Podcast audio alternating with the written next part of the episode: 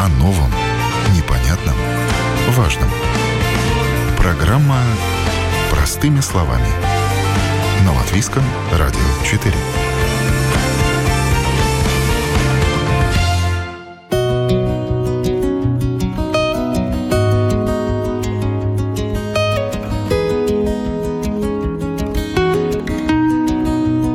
Участвовать не нравится, но интересно смотреть результаты. Данные официальной статистики – это важная отправная точка для принятия политических решений, составления экономических отчетов и внедрения социальных программ. Проблема многих стран – надежность стат данных. Вы слушаете программу «Простыми словами». Веду ее сегодня я, Яна Ермакова. Но говорим о том, о чем молчит статистика. Зачем участвовать в вопросах общественного мнения, кто и как собирает информацию и насколько достоверны данные. Это ваш отчет? Да. Делом надо заниматься серьезно или не заниматься им вообще. Статистика – это наука, она не терпит приблизительности. Понимаю. Как вы можете пользоваться непроверенными данными? Почему? Я проверял. А вы обратили внимание, что у нас регулярно возникают перебои с теми или иными товарами? Конечно, я же хожу по магазинам. Это происходит от того, что э, те или иные товары не запланированы такими ротозеями, как вы. Это фрагмент хорошо всем известного фильма Эльдара Рязанова «Служебный роман». Директор некоего статистического учреждения отчитывает своего подчиненного, старшего статистика. 45 лет прошло с тех пор, как кинокартина вышла на экраны. С того времени до наших дней многое изменилось. Сотрудников уже так не отчитывают, а вот к сбору и интерпретации данных все так же имеются претензии.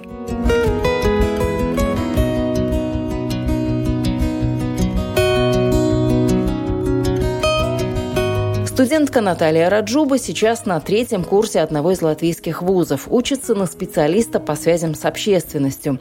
В минувшем году, в конце второго курса, для своей практической работы она взяла очень насущную тему. Почему люди не участвуют в вопросах? Центральное статистическое управление, у них как бы есть проблема в том, что они высылает людям как бы письма информативные о том, что им будут звонить, или, может быть, э, они могут прийти. Э, например, у них может быть очная встреча да, с представителями Центрального статистического управления, и как бы у них им будут задавать какие-то вопросы на какие-то темы. Э, может быть, это как анкета будет, или им каждый день надо будет, например, записывать, там, я не знаю, ну, пример Э, сколько они там потратили денег, например, на продукты, сколько у них уходит деньги на какие-то другие услуги, да. Вот. И проблема в том, что э, люди просто отказываются, они как бы бросают, могут трубку, например. Э, у людей какие-то странные стереотипы есть о том, что, а, ну, наверное, сейчас они эту информацию куда-то дальше передадут, да, и как бы у них будут какие-то проблемы после этого. Если честно, наверное, у меня, наверное, тоже были какие-то такие похожие стереотипы в голове, да? Ну, как бы я живу, я не понимаю этой системы. Но когда мне надо было со всем этим ознакомиться, когда я созвонилась реально с представительницей Центрального статистического управления, когда я начала читать вот эту всю информацию, как бы, я начала думать о том, что а что будет, если мы вот все вот так вот будем думать, и если эти стереотипы как бы останутся, да, у нас? То есть мы реальную ситуацию не говорим. Наталья признается, сама она для статистики невидимка. Письмо с просьбой поучаствовать в анкетировании ей еще ни разу не приходило. Девушка допускает, скорее всего, это лишь вопрос времени. И если приглашение придет, обязательно ответит на все вопросы. Возможно, пока Наталья просто неинтересна госучету, не вошла в нужную категорию или же не подходит по теме опроса. Вот, например, они же берут не просто так, вот взяли, например, позвали, вот у нас студентка Наталья Раджуба, да, нет, я не получила еще письмо счастья, да, они берут определенные группы, и им нужно именно эти группы. То есть, понимаете, мы можем сказать, «Э, знаете, ну вот я работаю, у меня нет времени, понимаете.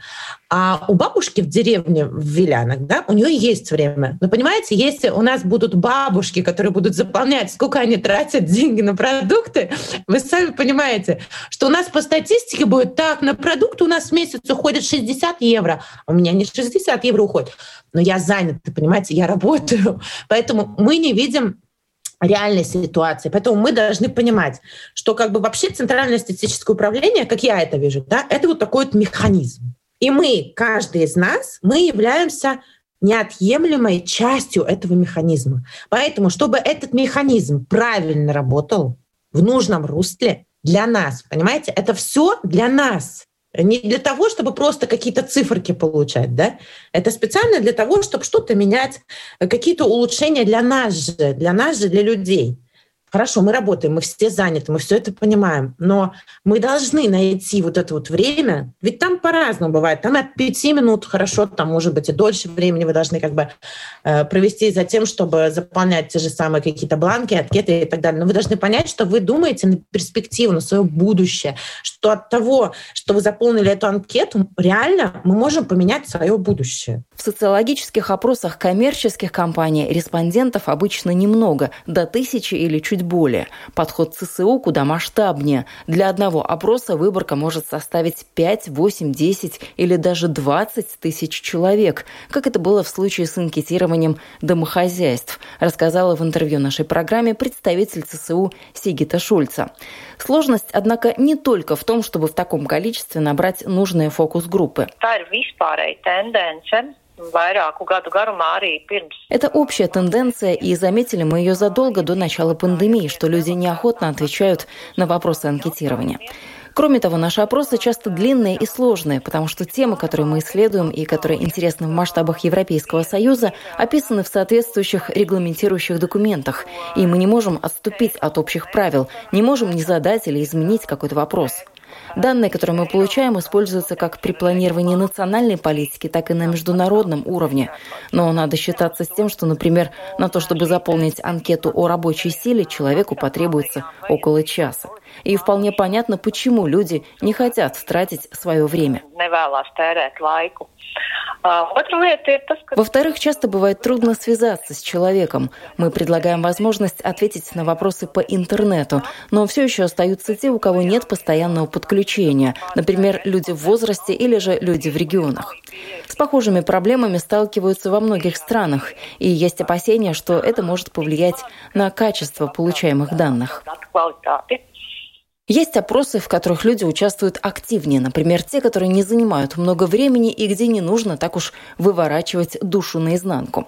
О путешествиях или об использовании интернета. Но вот от опроса о насилии, который ЦСУ проводила в прошлом году, многие респонденты отказались. Их попросили поделиться уж слишком личной информацией. Впрочем, неудобных тем хватает и без того. Самое сложное – собрать информацию по бюджету бюджету домохозяйства, когда две недели семья должна вести дневник расходов. Такой вызов по силам не каждому. Это большая нагрузка. Снижение активности респондентов наблюдают не только специалисты государственного учреждения. Частным сборщикам данных тоже непросто. Статистикой исследовательский центр СКДС занимается уже более четверти века. Руководитель СКДС Арнес Кактенш признает, их выборки куда скромнее, чем у ЦСУ, но сложностей от этого в работе не меньше. Да, если с, с, сравнить, как было, скажем, лет 10-20 назад, и как это Э, в нынешнее время, то я бы сказал действительно интерес публики э, насчет разного рода опросов он, он, он понизился. Что и э, на самом деле понятно, потому что это связано э, с э, всеми теми трансформациями, которые переживает э, публичное пространство, средства массовой информации. Ну, Потому что мы знаем, что абсолютное большинство наше время, довольно значительное время проводит в разных социальных сетях, и часто там появляется там, такой опрос, какой-то еще опрос. Если раньше человек, может быть, было интересно, что,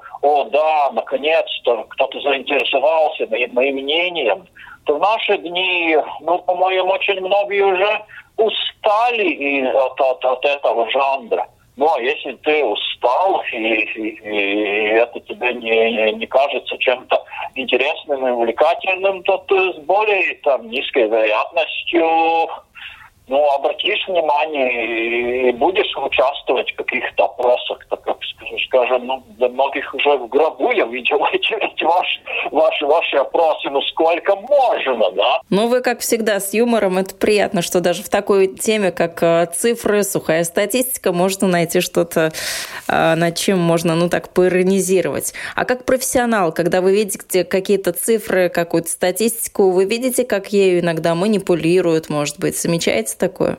Э, ну, я бы не настолько сказал, что в Латвии, если мы смотрим та информация, которую мы, мы повседневно видим в публичном пространстве, чтобы как-то так э, очень, очень злостно кто-то старался манипулировать.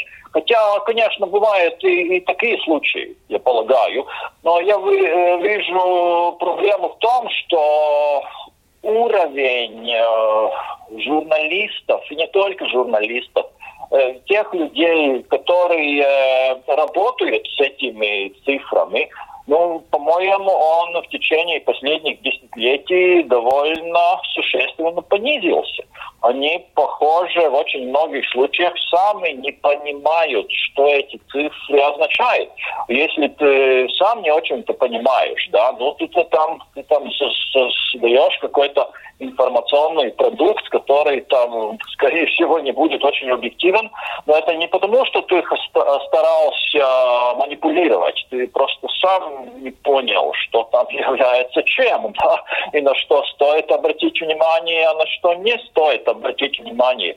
Ну и в таком ракурсе я бы сказал, что в публичной среде Латвии я вижу довольно много всякого рода ну, глупости. Даже как бы из таких довольно репрезентативных источников, да, как скажем, ну там ведущие банки, да, там тоже у них аналитики, там они делают какие-то исследования, потом вот есть публикации, вот они там опрос выяснили, да, я смотрю на эти цифры, это как я иногда понимаю контекст, да, и ты видишь, ну это же чистая ерунда. Ну, ну что вы тут публикуете? Это же неправда, да? Но они публикуют. Ну а почему? А потому что тоже, ну то, что им на самом деле там нужно, интересно, это не то, что вот узнать, как есть на самом деле, что является правдой, но просто получить какую-то публикацию, которая бы привлекла к себе внимание. Вот и все. Этими и другими сложностями в работе стат-организации студентка Наталья Раджуба прониклась настолько, что начала активно думать, чем же помочь сборщикам данных. Наверное, когда я просто углубилась в это все, я начала понимать, что это реальная проблема, что мы не понимаем этих вещей. И как-то я вот за это все реально переживала. вот. И в конечном итоге все это вылилось в мою работу, достаточно большую. Защитилась студентка на твердую десятку. А вот менять ситуацию Наталья предлагала посредством информационных кампаний. Предполагалось разъяснять в средствах массовой информации и в соцсетях, насколько для каждого человека важно быть частью статистического механизма, участвовать в вопросах и так вносить свою лепту в то, чтобы жизнь менялась к лучшему. И, видимо, Видимо, студентку услышали, потому что ЦСУ выпустила серию видеороликов, в которых рассказывается о том, как важно, чтобы все и все в государстве было посчитано. Самый свежий клип вышел в конце января этого года. Он имитирует телефонный разговор, который происходит между оператором статуправления и потенциальным респондентом. Okay. Девушка-оператор спрашивает, спрашивает, получил ли респондент сообщение о том, что ему будут звонить из ТСУ и задавать вопросы. Молодой человек припоминает, что подобное сообщение на глаза ему вроде бы попадалось. Оператор предлагает поучаствовать в телефонном опросе. Тема «Доходы и жилищные условия». Молодой человек интересуется, о чем же его будут спрашивать. Девушка на том конце провода вежливо сообщает, что вопросы будут о финансовом благополучии, о доходах и о расходах семьи. Собеседник не скрывает раздражения, мол, информация – это частного порядка, и он сомневается в том, что статистическое управление не передаст ее дальше, например, в службу госдоходов. Оператор с пониманием отвечает, что для подобных сомнений причин нет. ЦЦУ – учреждение независимое и гарантирует анонимность и, главное, конфиденциальность данных, а полученную информацию никому не передаст. Так положено по закону. Диалог между оператором и респондентом длится еще несколько минут, и в конце концов мужчина все-таки соглашается ответить на вопросы анкеты. Nu, izklausās jēgpilni. Nu, tā kā viss būtu skaidrs, varbūt varam turpināt ar jautājumiem. Tad. Это вариант идеальный, но, как мы понимаем, реальная жизнь от идеала сильно отличается. Наталья согласна, заядлого скептика такой видеоролик вряд ли убедит, но говорить об участии в вопросах нужно, и чем больше, тем лучше. Возможно, что, может быть, и не убедит, но если мы об этом будем говорить, понимаете, потому что реально до этого я не знала вообще особенно, что такое Центральное статистическое управление. Вот мне было на тот момент 37 лет, когда я писала эту работу. Вот у меня спросите, что такое Центральное статистическое управление? Я там про себя, ну, они э, собирают какую-то информацию, какие-то данные, они там могут там спросить, например, уровень вашей зарплаты и так далее. Но опять же, сейчас у нас э, Центральное статистическое управление могут получать информацию, в общем-то, отовсюду. Из той же налоговой инспекции они могут, отовсюду, да, но все-таки не могут они зайти в каждый дом, да, и посмотреть, э, не знаю, сколько мы в месяц тратим не знаю, сколько буханок хлеба мы покупаем, например, в месяц, да? Ну, то есть такую информацию они не могут нигде найти. Это невозможно. Поэтому не всегда они могут получить какую-то нужную им информацию из каких-либо инстанций. Но вот сейчас нужно... тебе 38 год прошел, да, на год старше. Ну, да. образно говоря, да. Что изменилось за этот год? Что ты сейчас ответишь на вопрос, а что же такое статистическое бюро? Это организация, которая специально была организована не просто так, для того, чтобы собирать какие-то циферки, понимаете? Вот они могут там, какая у нас зарплата средняя и так далее. Они ведь эту собирают информацию, и дальше они смотрят, так, у нас, не знаю, там, средняя зарплата у нас когда-то ведь сколько у нас там была, там, например, 300 евро, да, почему повышают эту зарплату? Потому что Центральное статистическое управление провело опрос, и у нас на продукты мы тратим, тратим в среднем столько денег, на образование у нас тратится столько денег, э, на здоровье мы опять же тратим столько денег. И когда они собирают всю эту информацию, они могут дальше пособия менять, например, размеры пособия могут расти. И кстати, сейчас вот реально я смотрю, что это все, в общем-то, работает. Я просто уверена в том, что это не просто какие-то цифры. Это цифры, которые используются в дальнейшем для того, чтобы нам жилось лучше, понимаете? Ну, столько, сколько они, конечно, могут на данный момент себе позволить, чтобы мы жили лучше. Полезные изменения, поводом для которых послужила именно собранная в государстве статистика. Еще один информационный клип Центрального статуправления в цифрах и графиках рассказывает, почему информация собирается не для галочки. Parādīsim, kā gada no gada aptaujā iegūtie rezultāti palīdzējuši valdībai pieņemt lēmumus. Мы покажем реальный пример того, как собранные результаты помогли правительству принять решение. Например, было увеличено пособие семьям с детьми.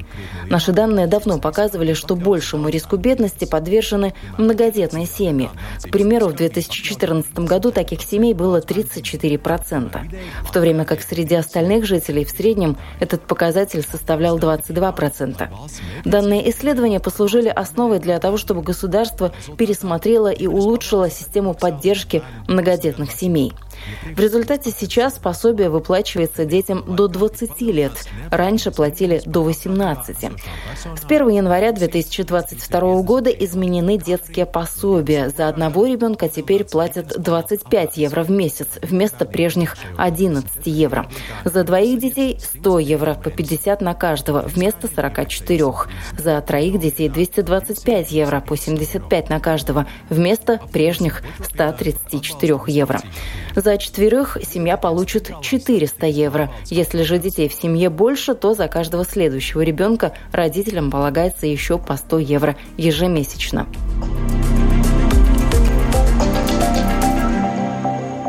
Наталью, как многодетную маму, дополнительные деньги на детей порадовали. Хотелось бы, конечно, больше, но и на том спасибо, как говорится. Например, те же детские пособия, да, хорошо, они не увеличились, ну, там, знаете, э, на тысячу евро, но, по крайней мере, для кого-то это действительно будет такая сумма значительная в месяц, да, и им все равно будет легче. Но это такой очень оптимистичный взгляд на вещи. Э, все равно немногое меняется. Ведь можно сейчас всю эту информацию, ну, очень большую часть информации подтягивать из разных разных регистров, технологии развиваются, все становится прозрачнее. Может быть, мы не узнаем никогда, сколько ты тратишь в магазине, если ты расплачиваешься налично и не используешь карту лояльности, но в остальных случаях это же тоже все можно подтянуть, даже не обязательно людей спрашивать. Почему есть такие вопросы, которые а, они не могут просто знать? Ну вот, например, например, какие могут быть? Ну, например, про детей тема. Вот у меня это, мне близка эта тема, потому что у меня трое детей.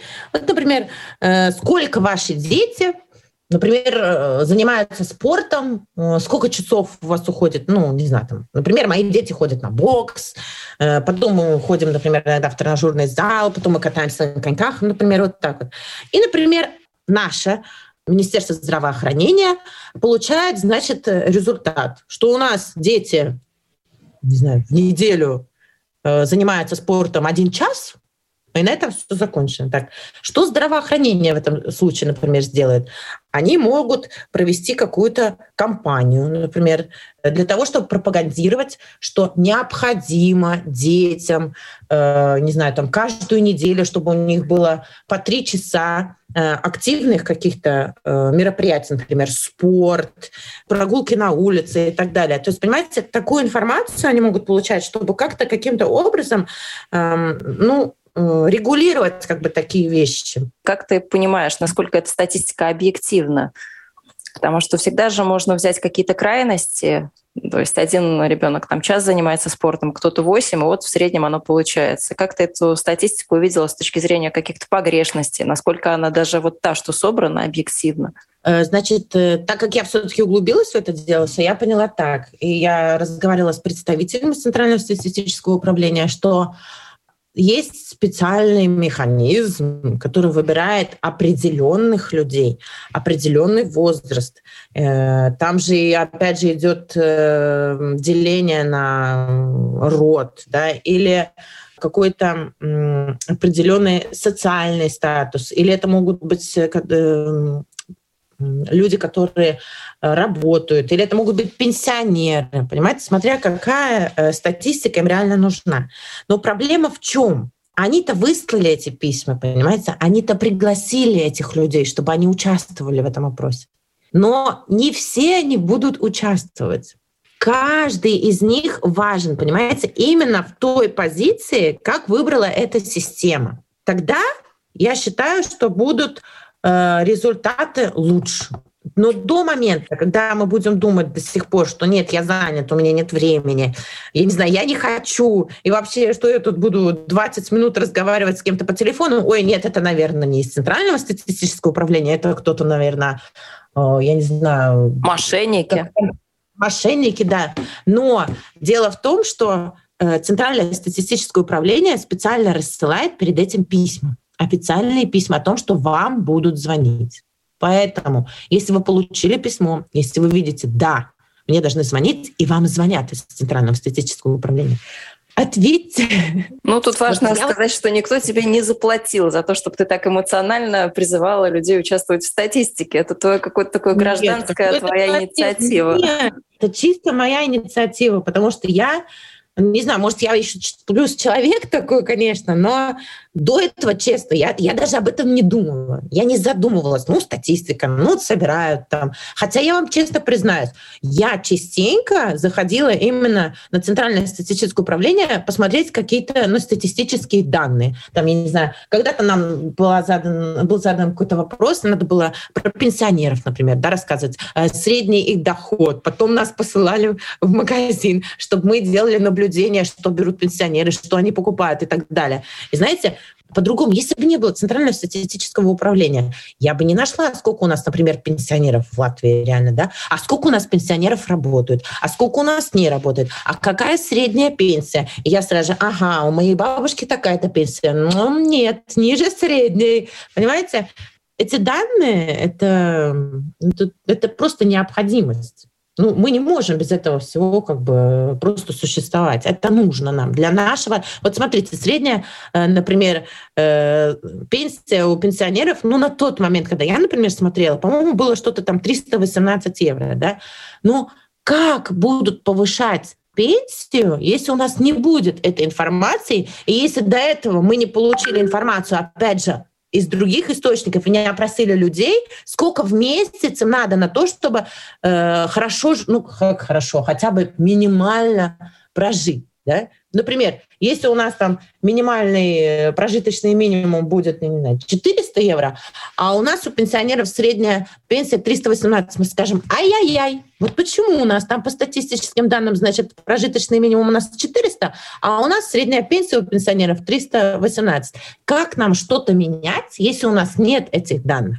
Евгения Зайцева менее оптимистична. Для нее, как для экономиста, цифры не пустой звук, да и статистика статистики рознь. Считай, не считай, а полной картины все равно не увидишь, сетует Зайцева. Статистика есть разная. Для каждого конкретного случая надо брать свою статистику.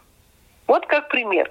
Если мы хотим знать среднюю зарплату по стране, официально э, пользуются статистикой, собранной ЦСУ опять-таки ЦСУ должно рассчитывать статистику согласно европейским методикам среднюю. Но дело заключается в том, что у нас очень много людей работают неполное рабочее время. Человек за неполное рабочее время получает 500 евро. А методика расчета средней зарплаты предполагает пересчет на полный рабочий день. Тогда получается, сколько человек получает? Получается, что он получает тысячу. И в среднюю зарплату вкладывается это тысяча. Хотя реальный доход человека 500. ЦСУ еще вот э, в 2020 году это поняла, потому что идет полное искажение информации, а на основании средней зарплаты у нас рассчитываются дальше другие показатели, в первую очередь прирост зарплаты госаппарата, да, э, то что они стали делать? Есть другая методика, медианная зарплата. Это другая статистическая математическая модель немножко, которая показывает медианную такую среднюю зарплату, но с определенными оговорками. Она соответствует большей реальности. Допустим, если средняя по стране зашкаливает за тысячу уже, а медианная показывает, что средняя зарплата реальная 800. И вот это 800 – это та цифра, от которой надо отталкиваться. Но правительству это невыгодно, потому что их зарплата зависит от средней. Вот ответ на вопрос, какую статистику брать. А насколько тяжело эту статистику вообще собирать сейчас? Как сделать так, чтобы она была объективной? Статистика собирается э, процентов на 70 автоматически. ЦСУ давно использует данные налоговой инспекции, но не в полном объеме потому что есть э, методы статистической обработки информации и есть методы обработки информации в базе данных налоговой инспекции. Но в базе данных налоговой инспекции есть абсолютно вся достоверная информация, которая опирается на реальные отчеты предпринимателей, бизнеса и лиц, ведущих хозяйство деятельности и так далее. Там есть абсолютно все данные. Но ни одно государственное учреждение, ни Министерство финансов, ни Министерство экономики, ни Банк Латвии, ни экономисты, никто эти данные реально не использует. Они используют то, что дает ЦСУ. А ЦСУ дает расчеты э, по другим методам и приемам. И там очень много расчетов делается на основе математических моделей. Математическая модель, если речь, к примеру, идет о таком важном показателе, как ВВП, не совсем корректна. Она не соответствует сегодняшней структуре экономики не только в Латвии, но и во всем мире продолжает эксперт. И уже вот римский клуб, он уже, по-моему, года три назад опубликовал доклад о том, что от показателя ВВП надо отказаться. от этого показателя любимого вала внутреннего продукта. Что он пустой. Но его продолжают использовать, потому что замену им еще не придумали. И когда нам рассказывают, что валовый внутренний продукт подрос, э, все думают, что мы стали жить лучше. Но это абсолютная неправда, потому что валовый внутренний продукт как показатель ничего не отражает. То есть проблема какая? Статистика считает, да, в любых расчетах всегда есть какая-то присутствует погрешность. Но нельзя вырвать один показатель из контекста и о нем говорить. Тогда это бессмысленно. Если мы берем какую-то статистику, целый ряд показателей, не целый ряд разных показателей, а один показатель за, за определенный период времени.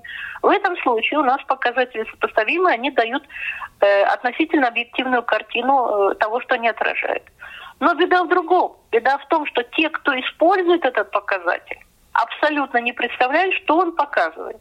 У нас с вами за прошлый, за 20 и 21 год валовый внутренний продукт прирос. Это при том, что с другой стороны признается, что есть кризис. И э, уровень жизни населения непонятно какой. Те, кто получали относительно высокие зарплаты, кто работает в бюджетном секторе, у них доходы выросли. Те, кто деньги зарабатывают своим трудом через частный сектор, у них доходы упали. Почему? Потому что правительство запретило им работать с этими локдаунами.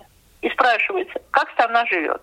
Если объективно подходить, страна живет плохо. Потому что когда нам рассказывают, валовый внутренний продукт прирос, а он уже три года или четыре растет только за счет того, что прирастает зарплата в государственном бюджетном секторе и за счет повышения цен на а, услуги монополистов. А вам, как экономисту, насколько сложно с такими данными работать, когда они противоречат зачастую? Вам же нужно как-то объективную картину отражать. Как получается тогда в вашем случае? А вопрос такой, кто-то хочет видеть объективную картину в нашей стране? Каждый берет статистику и использует ее для своих нужд.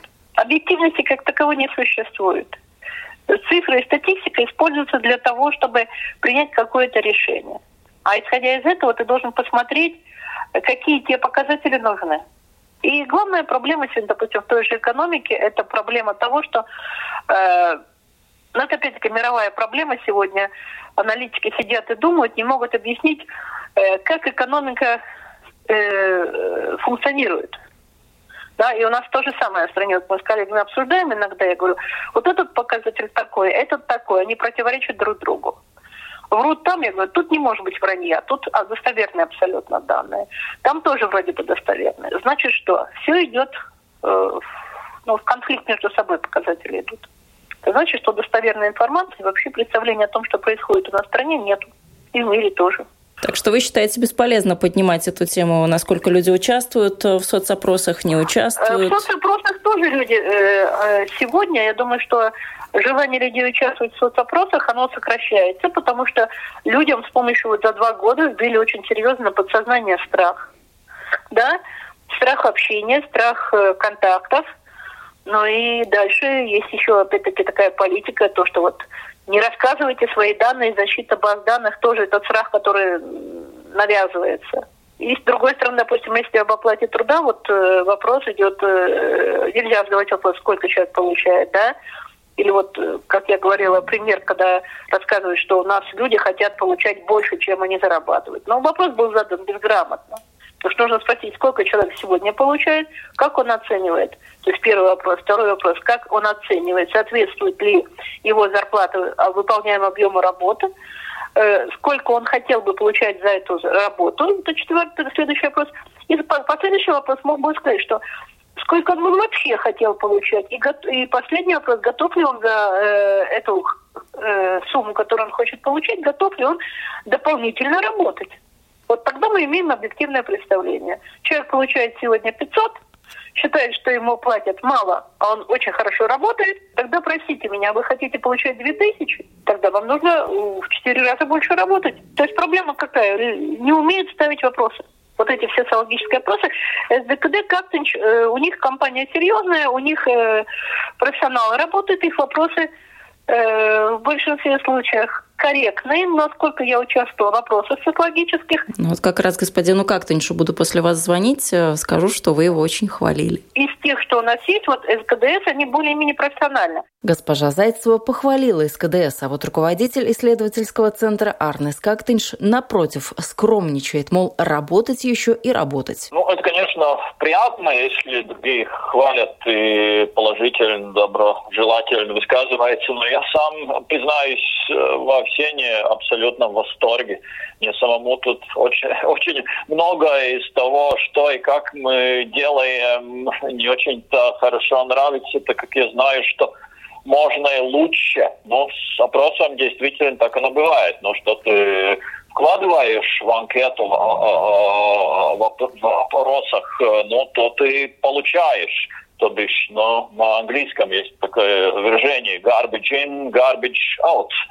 То есть, если э, вопросы будут э, непродуманные, двухсмысленные, непонятные, то, скорее всего, и эти ответы э, не будут иметь особого значения. И это является такой довольно, довольно существенной проблемой в нашей работе. А что бы вы улучшили? Вы сказали, что есть еще куда расти. Что бы вы сделали иначе или улучшили? Нет, ну, чтобы сделать э, хорошую анкету, э, ну, это, с одной стороны, это э, занятие, где нужны э, определенные знания, навыки. С другой стороны, это уже граничит э, с искусством.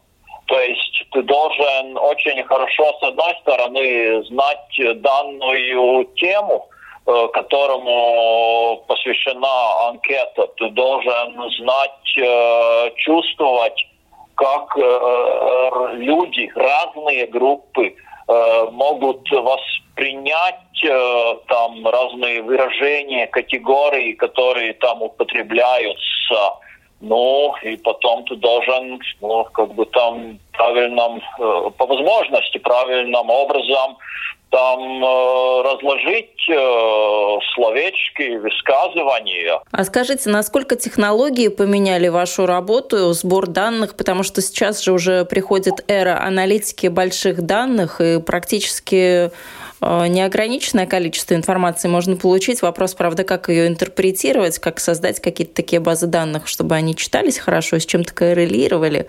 Но, тем не менее, вот аналитика больших данных, как вы ее используете в статистике, как смотрите на перспективы вот э, таких э, возможностей? Ну да, вы правы, действительно, в течение последних десяти лет все больше там говорится о больших данных, и не только говорится, но действительно многих сферах, отраслях, ну, это как бы является такой актуальной и свежей, и хорошей темой. Но я признаюсь, мы не очень-то много в этом вовлечены, потому что, ну, что эти большие данные подразумевают? Они подразумевают, что, ну, есть какие-то огромные базы данных, какие-то насосы, которые там, там, там, оптом, там всасывают какого-то рода данные. И потом есть какие-то компромиссы компьютерные программы, которые там стараются что-то дистиллировать, что-то из этого всего э, важного получить. Но мы не работаем таким образом. Ну, мы как бы в таком смысле довольно старомодны, да, просто опросы обычные, да, там звоним по телефону или ходим по квартирам или частным домам, или делаем ну, как бы классические интернетовские опросы но это не является темой больших данных. Ну, большие данные, но это когда ты, к примеру, ну, это проимпровизирую, но если там есть, скажем, э, там э, Латвэнерго, да, и мы знаем, что там, по-моему, несмотря на весь этот открытый рынок, все, все равно там, по-моему, там две трети или даже больше там рынка принадлежит ему, что означает, что абсолютное, абсолютное большинство жителей Латвии являются их клиентами, да, ну так они там вот и могут там заниматься каким-то более, более там углубленными анализами, да.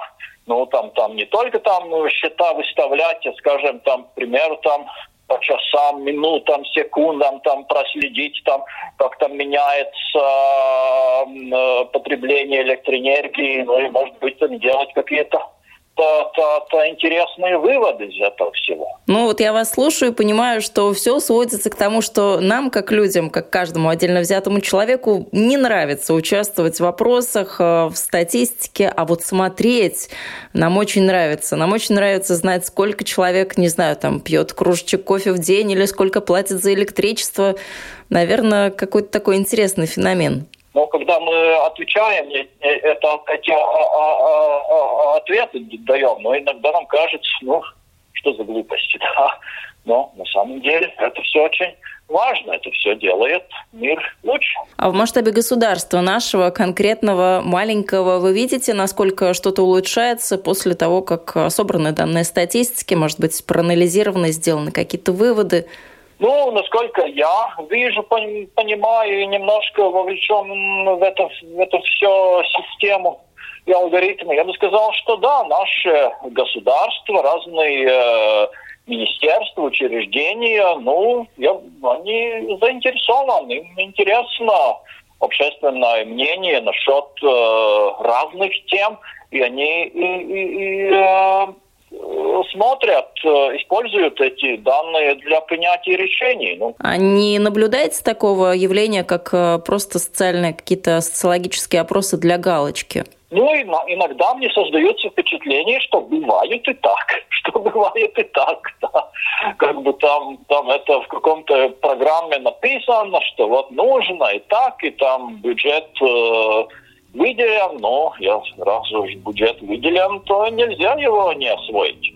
А мы, исследователи, конечно, рады освоить такого рода бюджет. Ну, вам спасибо за честность, как всегда. Так и хочется в заключение нашей программы поиронизировать на тему того, что, судя по данным статистики, со статистикой у нас все в порядке, но в порядке далеко не все, как подтвердили наши сегодняшние эксперты. Работы в этом направлении остается еще очень много. Веское слово в этом вопросе скажут технологии, но, конечно же, многое зависит и от нас с вами, от нашей активности. Вы слушали программу «Простыми словами». Этот выпуск подготовила и провела я, Яна Ермакова. Всего доброго и до новых встреч в эфире.